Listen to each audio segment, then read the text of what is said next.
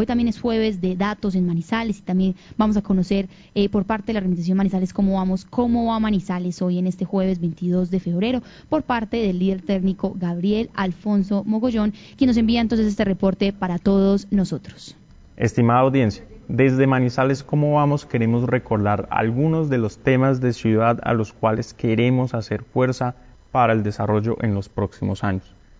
Primero, mantener la zona industrial de Maltería con vocación industrial únicamente y debe ser tarea de las administraciones defender las garantías necesarias en cuanto al uso del suelo.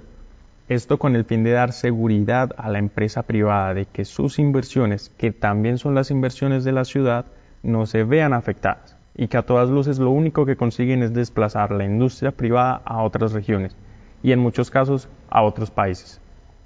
Segundo, resulta necesario establecer una ruta clara para el desarrollo de la zona del kilómetro 41, la cual se encuentra ubicada en una zona privilegiada de nuestro departamento y la cual puede ser determinante para la atracción de nuevas empresas a nuestra región. Tercero, las permanentes modificaciones de las condiciones en materia del ordenamiento territorial son una gran barrera para la atracción de inversión, así como la ampliación de las empresas ya existentes. Cuarto, la fijación de impuestos territoriales y la poca existencia de beneficios tributarios para las empresas desincentivan la creación de nuevas empresas y amenazan, de nuevo, a las ya existentes. Por último, hacemos un llamado a la planeación consciente, estratégica y eficiente del territorio,